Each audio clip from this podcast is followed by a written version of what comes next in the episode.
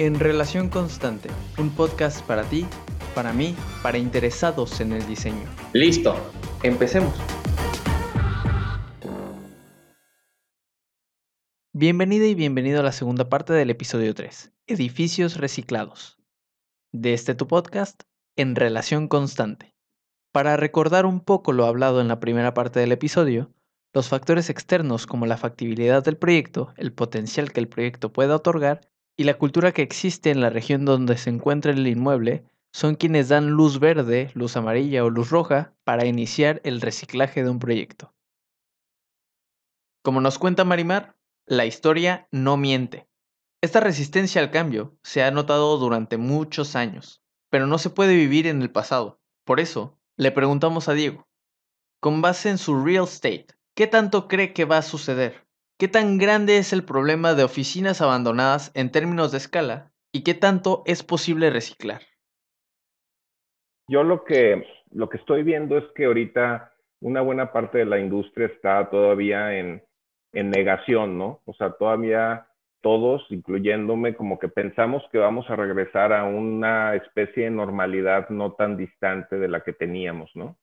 Y encontramos este, datos aquí y allá de, por un lado, oyes, no, pues es que se hizo una, eh, Deloitte hizo una investigación y afirma que el 70% de la gente quiere regresar a una oficina, ¿no? O sea, tener un espacio como el que tenía. Y por otro vez, otras compañías que ya dejaron ir sus espacios, ya liquidaron sus muebles y no piensan volver a tener una oficina, ¿no? Sobre todo las empresas tecnológicas de medianas, ¿no? Las muy grandes yo creo que es un poco diferente.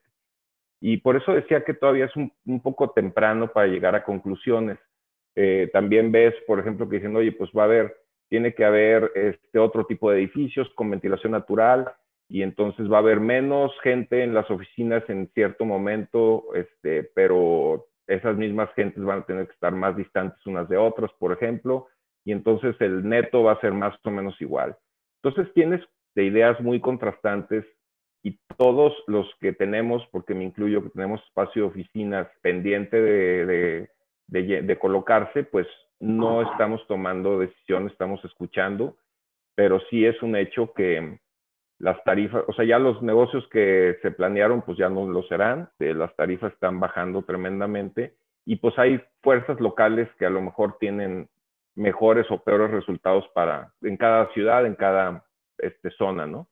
Y entonces de ahí dices, oye, e, es una cadena, o sea, porque tú tienes el edificio AAA que está vacío, que está nuevo, que está bajando sus tarifas, no sé, 20, 30%, y eso va a empujar a todos los demás hasta, hasta los, los más desfavorecidos, pues que nunca se van a llenar. Entonces el dueño de ese edificio en algún momento va a decir, oye, pues yo ya no puedo, ya tengo que tomar una decisión. Ahorita todo el mundo está un poco este, a la expectativa, ¿no? Y eso es cuando hablas de espacio de oficinas, pero, pero y aquí, Eugene, a lo, a lo mejor tú tienes más insight, pero esta cadena va a transformar a toda la sociedad, porque eh, hay compañías que van a decir, oye, pues a mí ya no me importa dónde estés, vamos a tener juntas presenciales cada 15 días o, o, no las va a ver, o vamos a vernos en un resort cada dos meses, o vamos a hacer otro tipo de, de forma de trabajo. Y entonces eso te va a llevar a una demonial de implicaciones, o sea, oye, el sacrificar mi espacio y estar en un departamento chiquito porque está fuera de mi trabajo y evito el tráfico y, y puedo caminar, pues también ya se hizo relevante. O sea, yo ya me pude ir a, vivir a Valle de Bravo o a Chapala o a Puerto Vallarta o, o, a Houston. Ya lo único que necesitas es ancho de banda, ¿no? Entonces, eh, yo creo que estamos en las primeras fechas de que la gente empiece a tomar las decisiones. En Estados Unidos ya hay artículos serios de cómo los millennials que hace un año estaban buscando espacios urbanos, este, en donde había mucho happening, donde estaban este, muy cerca de, la actividad. Ahora están llenos a los suburbios, a lugares, a granjas, a cosas así súper distintas al, al millennial que conocíamos, ¿no? Nosotros. Entonces, es de veras fascinante porque yo creo que nadie tiene la bola de cristal y todavía hay muchísimo por ver en esto antes de que el capital empiece a quemarle las manos a la gente a tal nivel que digas, ya, ya no puedo postergar una decisión, tengo que tronar esta cosa. Hay unos muy evidentes, ¿no? Que, que estamos empezando a ver, pero hay millones de metros cuadrados que yo creo que no se van a volver a llenar nunca. Y hay otros también cambios de formatos, por ejemplo, eh, la gente coincide en decir, oye, los hoteles business class, esa categoría de activo, de, de, esa actividad de ir a ciudades medias y todo, visitar lo que hacían las fuerzas de ventas, lo que hacían los técnicos, todo eso, está transformándose a tal punto que esos hoteles, pues a lo mejor la mitad salen sobrando, ¿no? Entonces hay gente que está hablando de hospitales, hay gente que está hablando de departamentos. Total, hay tantas fuerzas en movimiento que yo creo que una vez que terminemos esta parálisis, porque bueno, todo esto hay que aderezarlo con que, pues ahorita por la pandemia no, la gente no sale, no va a ver físicamente las cosas, está posponiendo sus decisiones en todos niveles. Yo creo que apenas vamos a empezar a ver a partir de la vacunación y de, de que las infecciones y fallecimientos bajen sensiblemente, a que la gente empiece a moverse y a tomar decisiones y a ver dónde quedan las cosas. Yo todavía no, no me hago una idea muy clara, pero sí soy de la idea que, que oficinas van a tener una caída, no sé, tal vez de 20 o 30% en, en metros cuadrados utilizados. Aquí una de las cosas que nos ayuda es la demografía de México. En los próximos 15 años se van a incorporar 40 millones de personas a la fuerza laboral. Una cosa que hemos aprendido a lo largo del tiempo es que todos los puestos de trabajo, sin excepción, ocupan espacio inmobiliario, en mayor o menor medida. Entonces, a mí me da la impresión, y coincido contigo, Diego, de que no sabemos todavía qué va a pasar. Todavía estamos en, un momento cuando estás en medio del huracán, como que no sabes para dónde viene y de dónde viene la siguiente ola, ¿no? O sea, yo coincido contigo. Pero una cosa que tenemos que entender es que esas 40 millones de personas que se van a incorporar a la fuerza laboral, en promedio lo que hemos observado pues es que se van a hacer 19 millones de viviendas nuevas. ¿Por qué? Porque los que ocupamos vivienda ahorita, pues no nos vamos a ver muerto. Y entonces no, no vamos a dejar el espacio abierto para que las personas que vienen después de nosotros, o bueno, los que ahorita tienen menos de 20 años, tengan donde vivir. Entonces, tenemos, todavía las, la, la demografía de México apunta a que tenemos que hacer alrededor de unas, como les digo, 20 millones de casas en los próximos 15 años y más o menos otros empezará a bajar a partir de, del 2040, pero tenemos que hacer como otros 60 millones de casas en el país. Y ahí se va a estabilizar, ahí se estabiliza la demografía, nos empezaremos a morir y entonces pues ya dejamos espacio para que la gente reutilice las cosas. Entonces llegaremos a 190 millones de viviendas en el país. Cada vivienda, como les digo, viene asociada a dos empleos.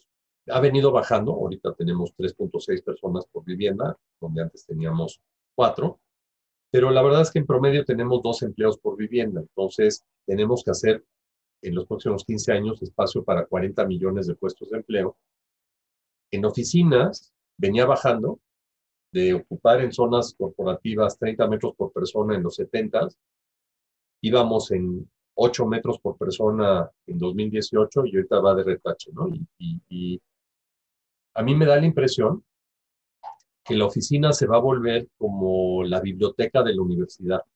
Tú ibas a la universidad y estudiabas en tu casa o lo que fuera y en la biblioteca, pues es donde te juntabas con los amigos, tenías juntas, tus equipos de trabajo, tal, tal, tal. Entonces, ahí me da la impresión que las, las oficinas se van a convertir como más como campus, o sea, va a ser el lugar donde nos vamos a reunir para tener juntas de trabajo, para capacitación, para cuando nos van a hacer una presentación de, de ventas, de compras, de lo que fuera, Em, y ya no vamos a tener necesariamente espacios fijos en las oficinas, pero como quiera que sea, tal vez en vez de tener 10, 15, 20 metros cuadrados por persona, pues igual son 4 metros cuadrados por persona en las oficinas y el otro espacio tienes o en tu casa o en una oficina virtual o en un, este, en una, en un coworking o alguna cosa así donde vas esporádicamente, pero implica espacio. En las zonas industriales son 30 metros cuadrados por persona y en los centros comerciales son 40. Entonces, otra de las cosas que es bien interesante, que lo que tenemos que entender es que tenemos que generar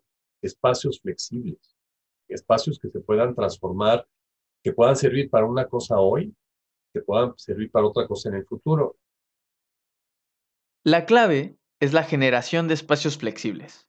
Pero, ¿qué hay que hacer para que estas transformaciones sean prácticas? Y eso me lleva a otro punto, que es el tema de la propiedad de las cosas. Un ejemplo trágico que tuvimos en la Ciudad de México recientemente, en el temblor que hubo en el 2017, se cae un edificio de departamentos o se daña y te encuentras un edificio con 50 departamentos donde hay cinco que se murieron intestados.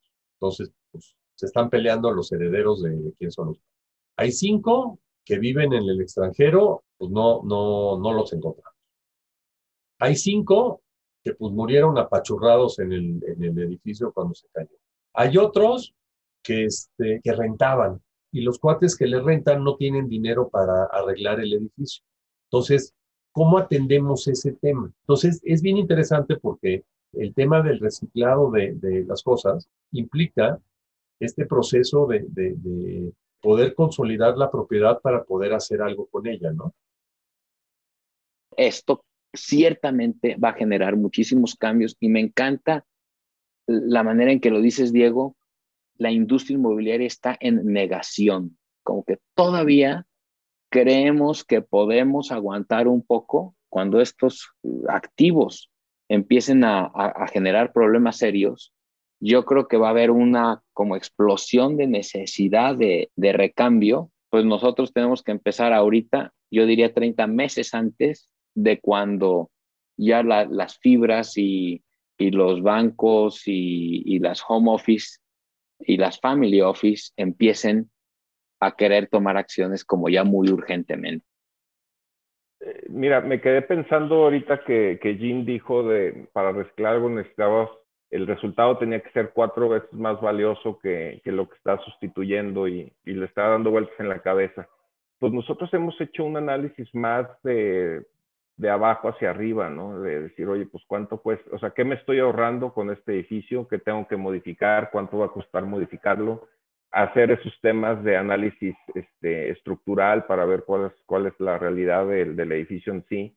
Bueno, y por el otro lado, todo un tema de mercado, ¿no? ¿A quién va a ser? a quién se va a dirigir y todo eso y qué, qué cara le vamos a poner a este edificio que todo el mundo lo ha visto por, por 20, 30, 50 años, ¿no? Entonces es muy difícil porque tomas como parámetro a lo mejor el último dato de a cuánto se rentó ese edificio la, vez, la última vez que estuvo rentado, ¿no? Y eso, pues sacas una tasa de capitalización y te da un valor y si tomas como punto de partida ese valor como el costo pues, real, es muy difícil que te dé la cuenta. Eh, yo te diría que para, para que un proyecto de estos camine, alguno de los participantes está tomando un, un, golpe fuerte. A veces va a ser el dueño, a veces va a ser el banco, eh, porque el cliente pues no lo va a tomar porque tiene mil opciones, ¿no? Y el, y el desarrollador como nosotros que está haciendo el negocio pues tiene que más o menos asegurarse un margen por por hacer todo este esfuerzo. Entonces, este, eso, es, eso es lo que decíamos ahorita de, de, la, de la negación, ¿no? Entonces, eh, pues hay que encontrar ese valor y, y, y justo en eso estamos. Eh, de ahí viene toda una etapa de, te digo, de, ponerle una nueva cara al edificio. Y esto lo comento como anécdota para o sea, para que vean cómo, o sea, en la mente de la gente tampoco es fácil procesar que, ah, mira, ya, ya reformatearon este edificio y vamos a ver de qué se trata. No, no, no es fácil de digerir ni para los inversionistas, ni para los dueños originales del predio, ni para los compradores. Es, estamos rompiendo demasiadas tendencias, ¿no? Lo sé, creo que estamos en la misma sintonía. No es algo fácil de procesar. Es algo nuevo para todos. El tiempo pasa y se han reinventado las necesidades y soluciones del hombre. Marimar Romero nos comenta cómo se ve este proceso y transformación. Eh, pues un poquito de todo lo que se ha hablado. Yo, yo estoy percibiendo que en general la economía, en general los negocios, no solamente el tema inmobiliario, pues he estado teniendo que reinventar. De cierta manera, los servicios, los restaurantes han tenido que estar operando de diferentes maneras.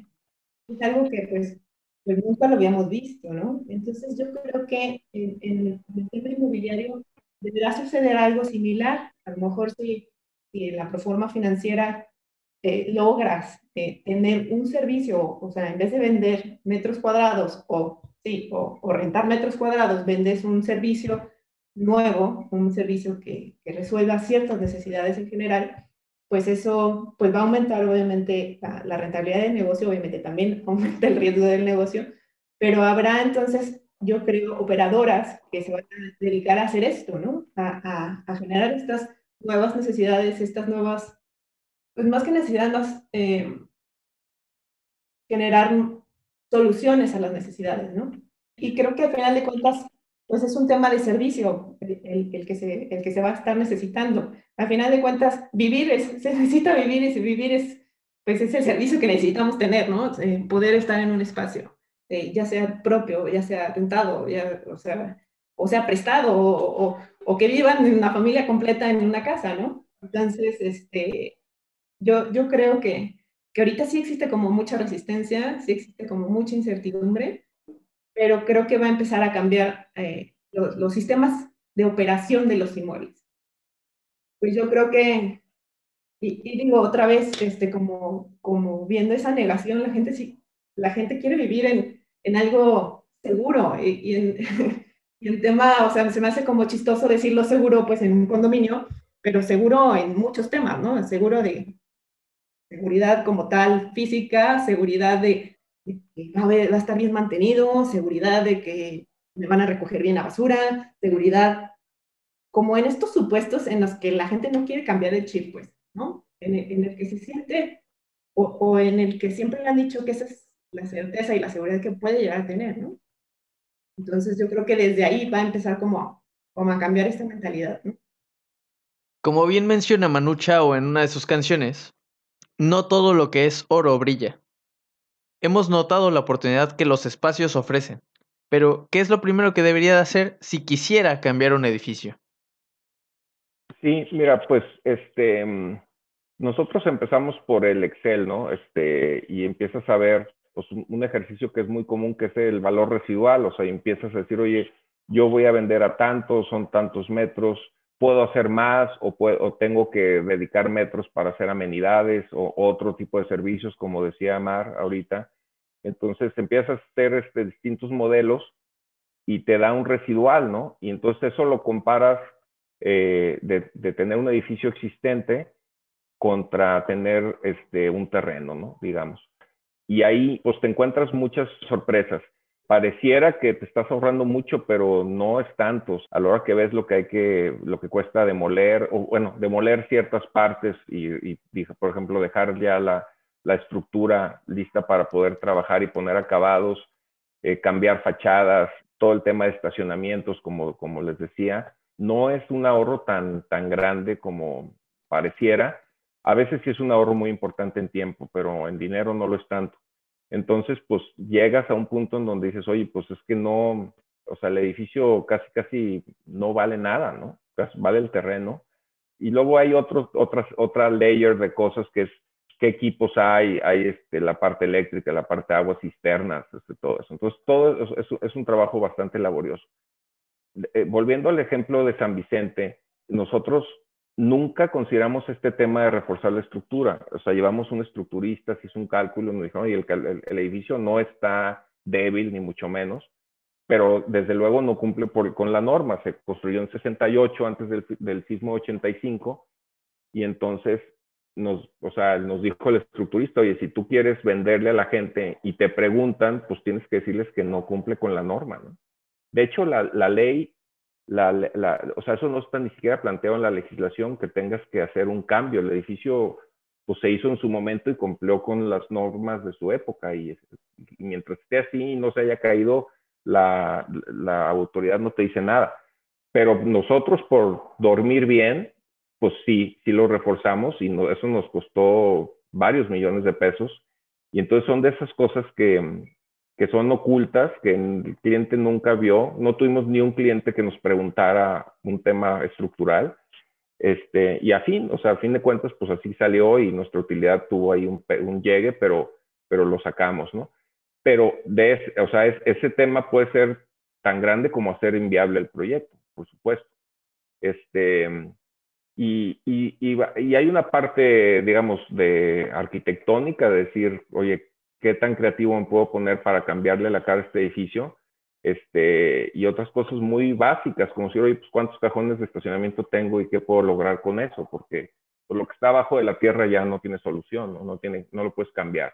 Lo de arriba sí, pero lo que ya está enterrado es muy difícil moverle, ¿no? Entonces, me gustaría darte una respuesta como que ya hay parámetros y si está entre tanto y tanto si vuela, ¿no? Este, ojalá fuera así de simple, hay que, hay que ser bastante talacha para, para tener una luz verde en un proyecto de estos.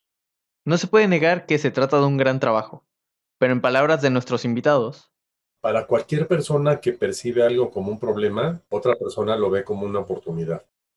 Es momento de dejar de ser indiferentes, de ver las situaciones como una oportunidad para innovar y aprender los unos de los otros, para relacionarnos constantemente. Esperamos que te haya gustado mucho este episodio. Si a ti te encanta el diseño tanto como a nosotros, no olvides suscribirte a nuestro podcast en Relación Constante. También nos puedes encontrar en redes sociales como Estudio 3.14 o visitar nuestra página web www.e314.mx. Ahí encontrarás mucha más información acerca de este episodio. Y sin más que decir, nos vemos hasta la próxima.